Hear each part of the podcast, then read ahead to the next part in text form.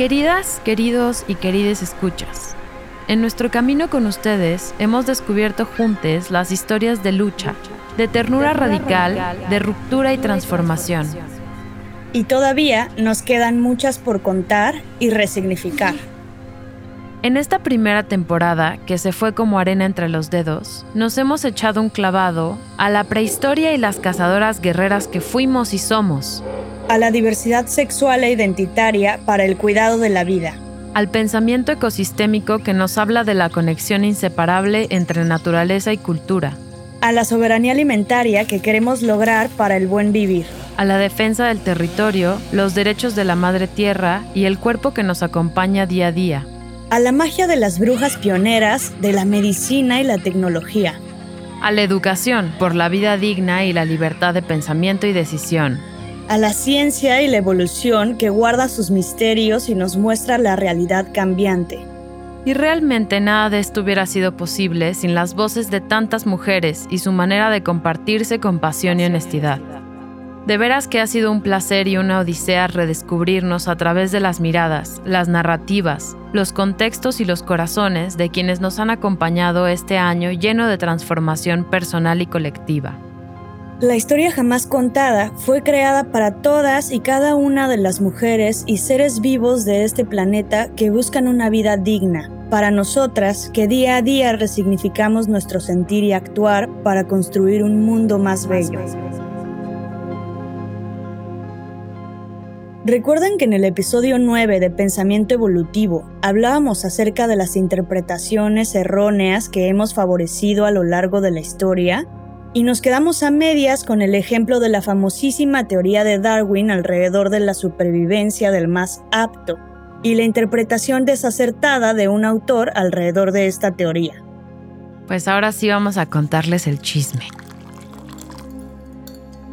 Lo que pasó es que el autor modificó la frase a la supervivencia del más fuerte, y como sabemos, el lenguaje construye y deconstruye nuestra realidad y la manera en la que nos relacionamos con otros seres humanos y nuestro entorno.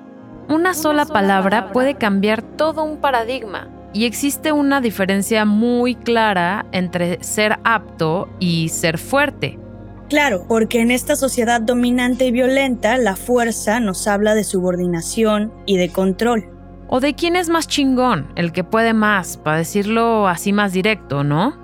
Y por el contrario, el ser más apto tiene que ver con lo que decía Ale de los contextos. No se trata de quién es la persona buena o la mala, la chingona o no, sino de quién se adapta al contexto para poder sobrevivir sin que necesariamente se esté buscando subordinar o violentar a lesotres. Sí, que sería como llevar esta idea de examinar el pasado con los ojos del presente sin darte cuenta de eso, nada más que más lejos, ¿no? Ya no nada más al pasado de los humanos, de la antigüedad, de la prehistoria, sino a desde el origen de la vida. Es decir, a ver, dentro de la teoría de la evolución, hay una parte muy importante, claro, que es la competencia, es decir, compites por recursos y en realidad aquellos individuos que tengan las características que les permitan en ciertos contextos sobrevivir y reproducirse más, van a justamente reproducirse más, van a heredar las características que les permitieron reproducirse más y sobrevivir mejor, y eso es la selección natural, ¿no? En esa siguiente generación va a haber más individuos así, y así va cambiando entonces las poblaciones a través de las generaciones. Entonces, claro que la competencia es muy importante en este sentido. Ahora, entendemos casi siempre la competencia como si fuera una lucha grecorromana, un partido, de box, es decir, la competencia donde, donde de verdad se están así un tigre comiéndose al otro y comiéndose a sus hijos. Y digo, esas sí son cosas que pasan en la naturaleza, pero no nada más pasa eso. claro, y no, necesariamente tiene este contexto de, hacer daño, ¿no? O sea, que es... Exacto. O sea, la competencia en evolución y en ecología no necesariamente se ve así.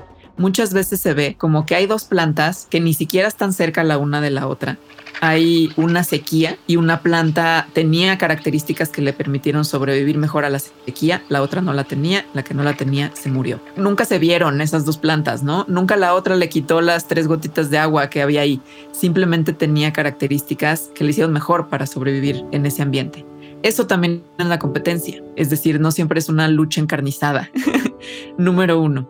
Y número dos, no solamente hay competencia. En la teoría evolutiva clásica, digamos la de Darwin y después la síntesis moderna, hay mucho énfasis en la competencia porque efectivamente, como ya dije, sí es muy relevante. Sin embargo, también hay otros procesos que tienen mucho más que ver con la cooperación. No podemos terminar esta primera temporada de la historia jamás contada sin preguntarle a Alejandro Ortiz, mujer que admiramos inmensamente y que ha sido parte importante de las enseñanzas que hemos tenido a lo largo de este camino, quién es una referente de admiración en su carrera y en su vida. En particular hay una científica que admiro mucho, muy importante para la biología, para la evolución, que es Lynn Margulis.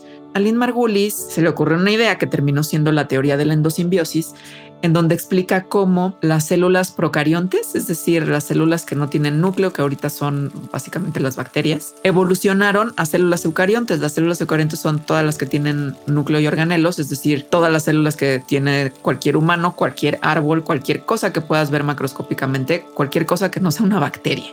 Entonces fue en realidad una transición evolutiva tremenda. Permitió la diversificación de la vida de que pasara de ser bacteria, que pasara a ser todo lo demás. Y la forma en la que pensamos científicamente que ocurrió esto justo es por endosimbiosis, es decir, que una bacteria se engulló a otra sin comérsela, es decir, sin degradarla, y que más bien esto fue un proceso, no es que haya pasado así como una vez y de repente, pero bueno, en este proceso, en algún momento la que quedó adentro perdió, digamos, como su identidad y pasó a ser parte, un organelo de esta otra grande. Esta otra grande también pierde su identidad porque al tener esta otra cosa se vuelve en algo nuevo ya no son dos cosas una dentro de la otra, sino son algo distinto, son un nuevo tipo de célula que nunca había existido en la historia de la vida en la Tierra, que es la célula eucarionte. Entonces es tremendamente importante. Lynn Margulis dice que esto ocurrió en realidad varias veces y que la endosimbiosis es una fuerza evolutiva también. Esto es un poco controversial,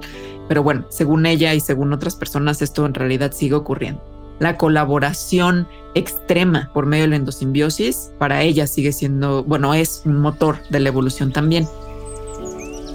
La científica rebelde, así le decían a Lynn Margulis.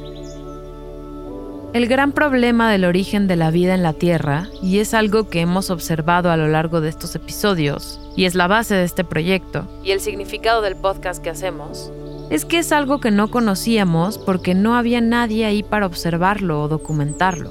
Por eso estamos aquí, para indagar, cuestionarnos y discutir no solo sobre el origen de la vida, sino para descubrir nuevas historias, repasar cuál fue la historia que nos contaron y qué es exactamente lo que no sabemos todavía. Por eso existimos, para cooperar y para mejorar dentro de esta cooperación, para evolucionar en algo más.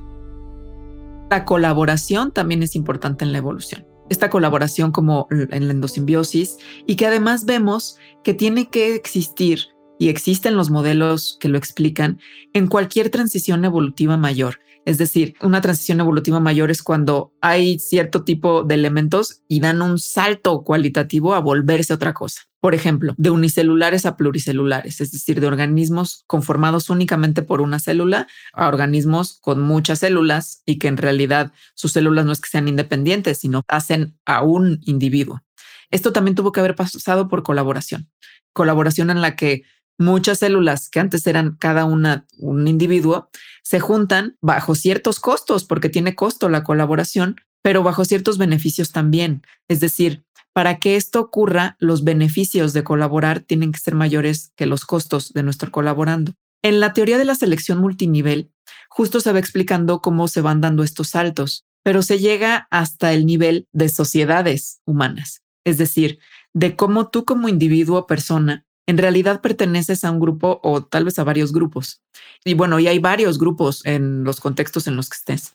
Dentro de los grupos, los comportamientos individualistas, es decir, en donde te estés agandallando recursos, por ejemplo, sí van a hacer que esa persona individualista o, o, gandalla le vaya mejor dentro del grupo, ¿no? O sea, le vaya mejor que a las otras personas. Me suena familiar. ¿A ti?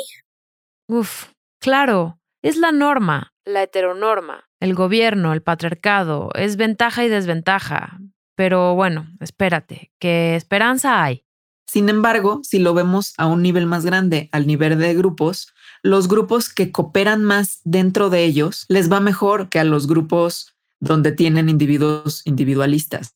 ¿no? Los que tienen individuos individualistas, pues va a ser un grupo desastroso, va a ser un grupo que va a acabar con, no sé, si tienen una parcela, pues con la parcela. Aquí la cosa, y que es interesante de cómo nos organizamos como sociedades, es que te conviene más bajo ciertos contextos, o sea, bajo ciertos elementos contextuales, pertenecer a un grupo en donde todos cooperan, a pesar de que eso tenga costos individuales para ti, que pertenecer a un grupo donde pueda ser como súper individualista y que finalmente va a colapsar. Y eso lo vemos continuamente en las noticias, a nuestro alrededor, etcétera.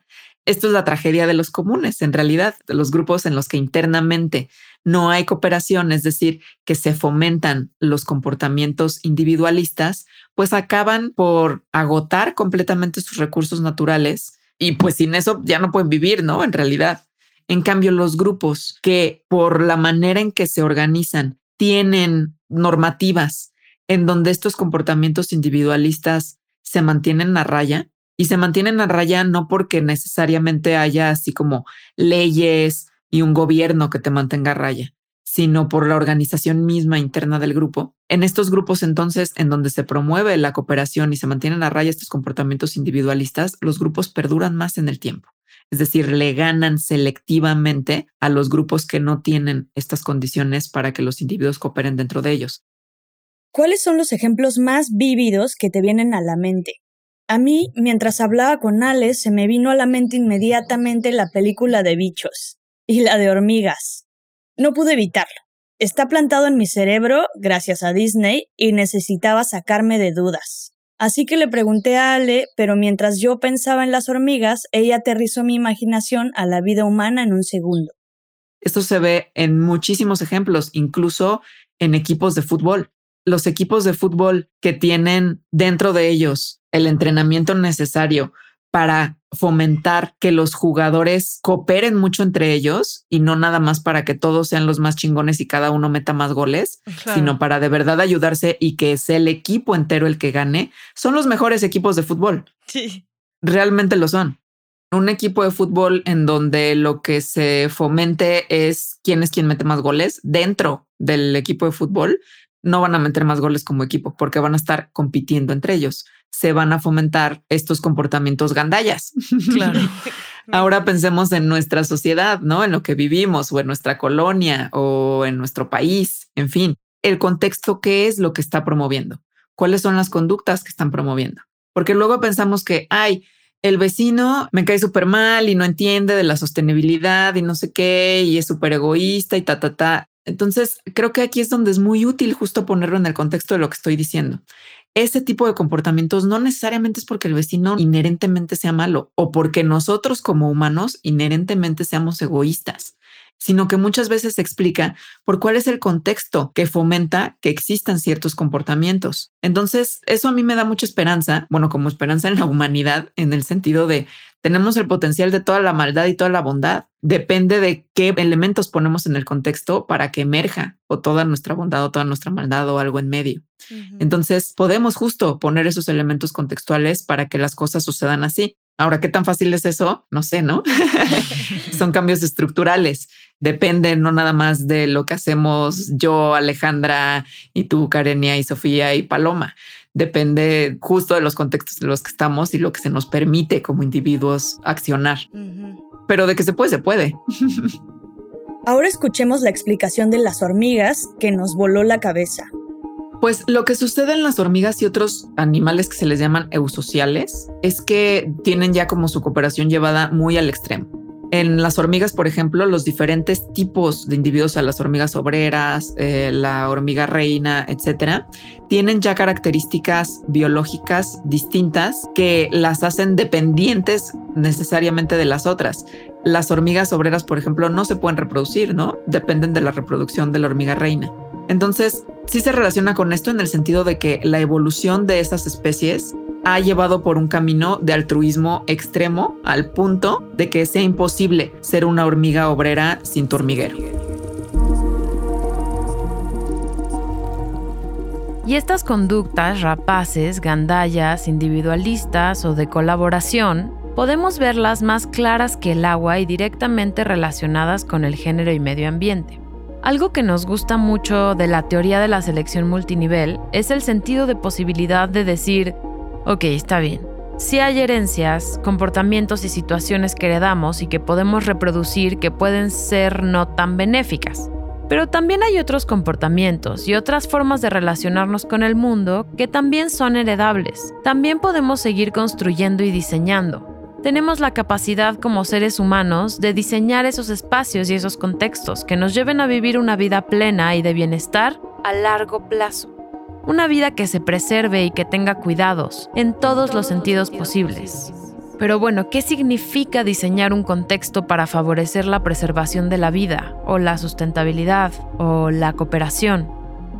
Me estoy refiriendo sobre todo, como en el contexto de esta teoría de selección multinivel, a ocho principios de diseño que vienen de Elinor Ostrom, Elinor Ostrom fue la primera mujer en ganar el Premio Nobel de Economía en 2009 y justo se lo ganó por revolucionaria en el sentido de que la idea en 2009 así como de, la economía era pues la competencia al por mayor, ¿no? Es decir, estaba como esta idea del homo económicos, o sea, de que entre más una persona hiciera sin importar si estaba dañando o lastimando a los otros, eh, pues le iba a ir mejor. Y que eso estaba como metido en nuestra naturaleza humana y que por eso la tragedia de los comunes era inevitable. Inevitable a menos que ocurriera la privatización o llegara una institución gubernamental que ordenara de arriba abajo, que le dijera a la gente qué hacer, ¿no? Que la autoorganización pues, era una cosa que no existía. Entonces esta mujer, Elinor Ostrom, lo que hizo fue ir a investigar un montón de grupos cooperativos alrededor del mundo de muchas clases distintas, es decir, porque a veces que pensamos grupos cooperativos nos imaginamos así a una tribu escondida en África. Y bueno, puede ser que sí, pero también investigó a pescadores en Boston, en fin, o sea, de verdad a muchos grupos muy diversos.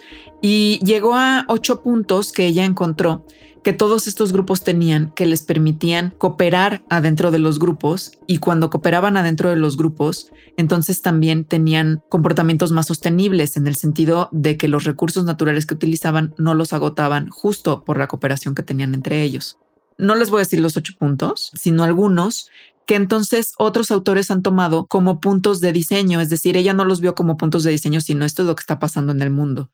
Estos otros autores lo que han hecho es decir, ah, pues, si esto está pasando en el mundo, podríamos aplicarlo para diseñar procesos o contextos en los que la gente cooperara y lo han hecho y sí ha funcionado. Uno de estos puntos es que los beneficios tienen que ser proporcionales a los costos. Los beneficios que tiene cada persona tienen que ser proporcionales a los costos que tiene cada persona. Esto quiere decir que si tú te estás beneficiando mucho de algo, el costo de tener ese alto eh, beneficio pues también tiene que ser proporcional. En otras palabras, si eres el jefe y estás teniendo un montón de beneficio económico, pues entonces tendrías que tener también mucho riesgo en la empresa en la que estás, por ejemplo, o tendrías que estar remetiendo un montón de más trabajo. Si eres una persona en este grupo que trabaja y trabaja un montón, es decir, está teniendo un alto costo, pues entonces el beneficio que tendrías que tener tendría que ser proporcional a ese costo. Si eso no ocurre, y piensen en los grupos en los que están, grupos de trabajo, grupos en la escuela, la sociedad misma en la que estamos, si eso se cumple, si realmente los costos son proporcionales a los beneficios respecto del rol que juega cada persona en el grupo en el que está. Otro de los puntos es que estos grupos siempre tenían autonomía suficiente para tomar sus propias decisiones sin la interferencia de otros grupos. Eso entonces les permitía que todas las demás normas que se ponían y formas de organización no vinieran reguladas por una autoridad superior que estuviera descontextualizada de lo que pasa en esos grupos. Por lo tanto, esas formas de organización en los grupos, como tienen autonomía suficiente, siempre están lo mejor adecuadas a lo que está pasando en el grupo.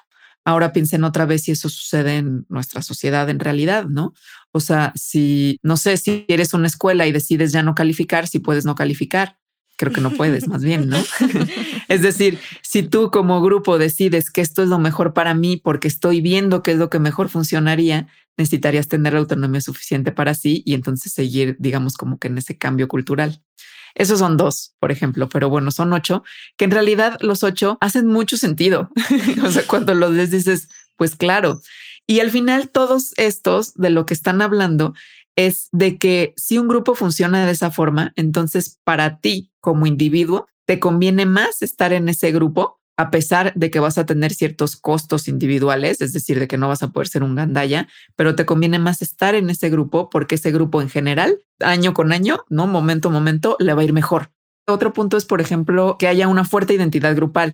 Eso se puede dar de muchas formas. O sea, en los grupos naturalmente se dan las identidades, ¿no? Al tener una narrativa común, al contarse historias. Digo, en el pasado había así como mitos originarios, etcétera. Pero el chiste también es pensarlo cómo lo hacemos en este momento. O sea, cómo le haces tú para en tu emprendimiento, digámoslo así, o en tu podcast, tener una identidad, una real identidad, no, no nada más un logotipo que puede ayudar un logotipo. Pero cómo le haces para que todas las personas que pertenezcan a tu grupo se sientan como parte de ese grupo? Y es algo que los humanos hacemos, o sea, además nos gustan hacer todas estas cosas. En realidad, nuestra especie, digo, aquí tal vez ya me voy a ver esencialista, que hace rato decía que no es así, pero, pero bueno, nuestra especie, por lo que conocemos, es una especie social. O en realidad sí evolucionamos para cooperar en grupos pequeños.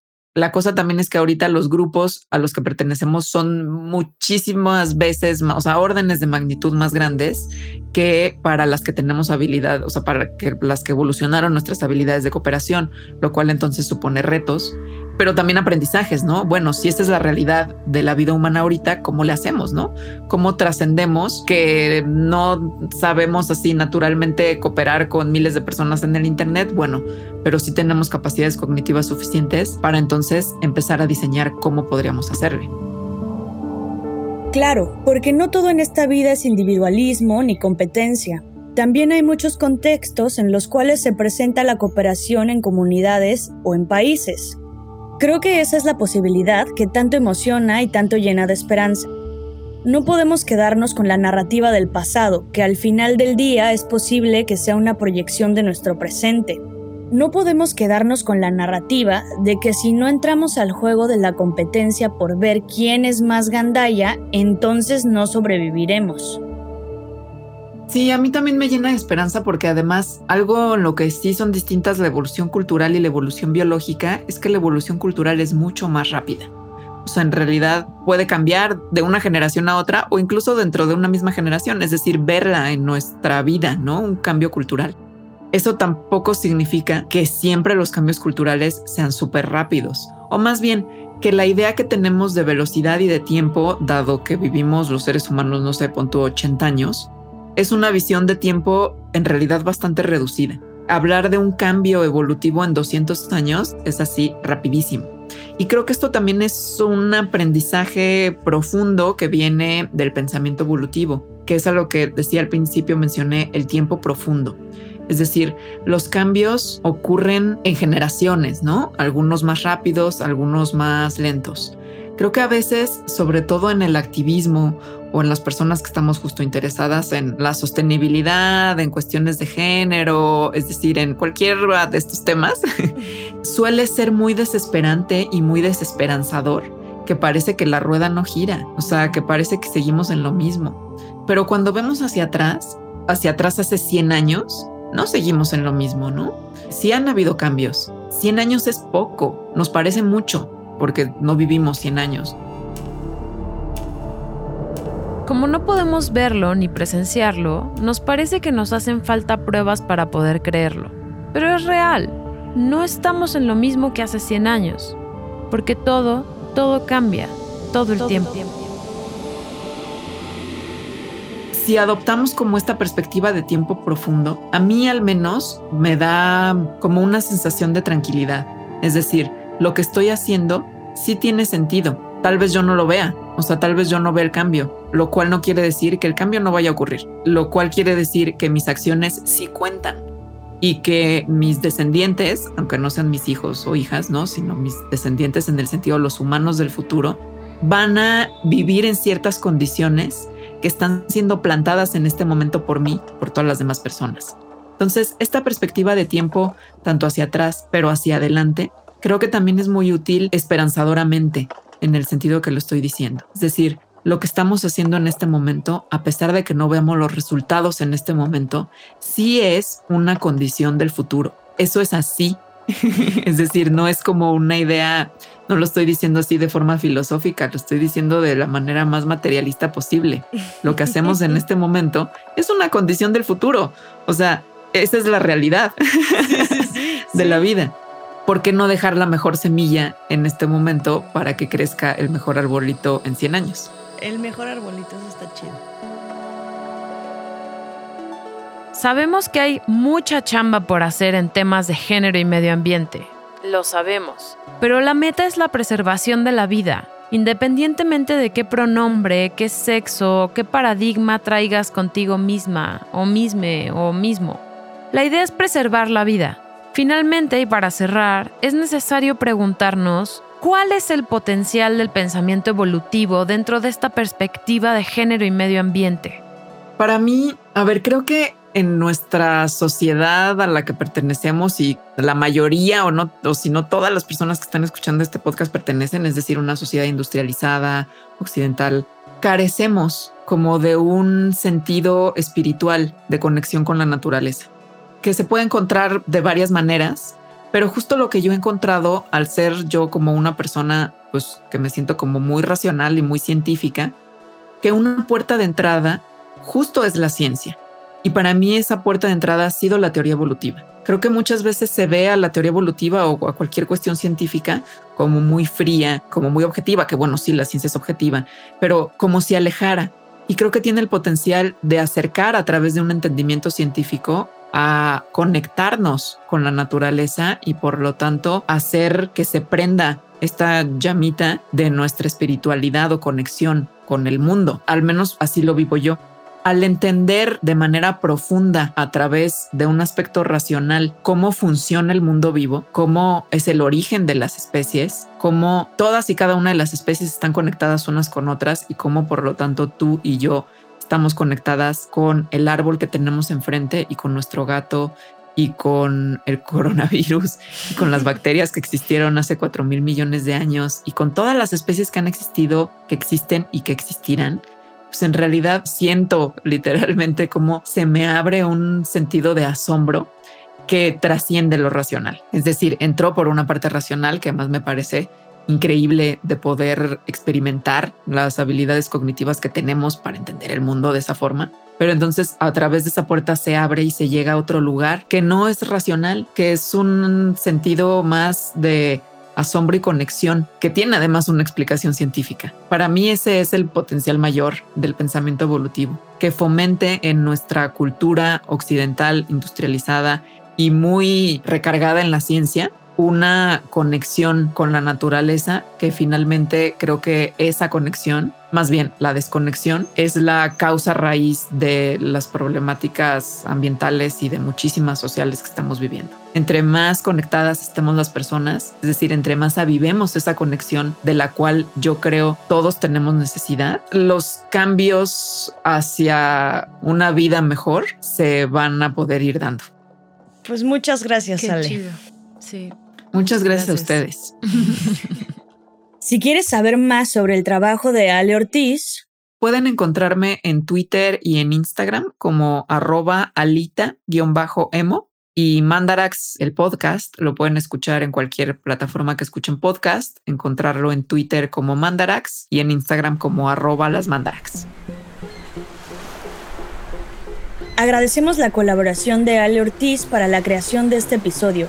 Gracias Ale por compartir tu sabiduría y pasión por la ciencia y la evolución con la historia jamás contada. Como saben, este es el cierre de la primera temporada de este podcast, que nació del sueño de romper paradigmas y crear espacios seguros, en los que todos y cada uno de los seres vivientes en este planeta seamos libres de sentir y vivir con dignidad. Nada de esto hubiera sido posible sin nuestros escuchas, que nos han ayudado a crecer y nos han inspirado con mensajes y apoyo continuo. Gracias a México, Colombia y Estados Unidos, A República Dominicana, Perú, Chile, Argentina, Ecuador, Guatemala, a Costa Rica, España, Portugal, a Francia, Alemania, Bélgica, Italia, Croacia, Algeria, Marruecos, Brasil, Bolivia, Paraguay y más países que nos escuchan. Jamás pensamos que este proyecto fuera a llegar tan lejos y todo es gracias a ustedes, querides. Les amamos. Estamos en un momento crítico de la historia que narramos día a día como humanidad. Es tiempo de accionar y convertirnos en agentes de cambio socioambiental para nuestras comunidades y ecosistemas. Si de algo somos capaces como humanidad, es de resignificar nuestras historias para trazar nuevos caminos. Usemos nuestra voluntad y libertad de decisión para transformar nuestra vida y la forma de vivirla, y para devolver voz y decisión a quienes se las han negado. La historia jamás contada es un proyecto co-creativo inspirado en personas como tú, personas amorosas, éticas y creativas. Si te late lo que hacemos, síguenos en Instagram para enterarte de lo que se viene arroba la historia jamás contada podcast. Porque esto no se acaba. Y ayúdanos a saber qué te pareció el contenido. Todas las dudas, porras y retroalimentación son aceptadas porque solo entre todos lo sabemos todo. Si estás formando parte de algún proyecto enfocado al género y medio ambiente o eres parte de alguna organización con enfoque socioambiental, échanos un mensaje directo. Nos encantaría conocerte y colaborar contigo. Todavía nos queda mucho camino por recorrer, pero no tenemos duda de que estamos sembrando juntos un mundo más chulo. Y no podemos irnos sin antes agradecer infinitamente al equipo de co-creación que nos ha acompañado a lo largo de este viaje. Agradecemos al equipo de Nodala, que sin ellos no lo hubiéramos logrado. Suri García, Sam Peñalba, Nayeli Chiu, Ren Ramírez, Fernando Alanis y Fernando Rubín por el gran trabajo de grabación, edición, diseño sonoro, mezcla y redacción de contenido de los episodios. A nuestro productor George por la musicalización y por apoyar proyectos con propósito y ayudar a dar voz a las narrativas de cambio y transformación a Angie por su hermoso arte que con un toque auténtico le da vida a los episodios a través de cada ilustración y por dar el nombre a la historia jamás contada. Y a Auclerc por la música que acompañó y ambientó algunos de los episodios de esta temporada. Este capítulo en especial es dedicado a Sara Jacinto, por ser una de las mujeres más compasivas, honestas y valientes que han marcado mi vida y la vida de las personas que la amamos más allá del mundo físico. Gracias por las enseñanzas y las brujerías compartidas. Buen viaje amiga mía, hermana linda. Nos vemos la próxima.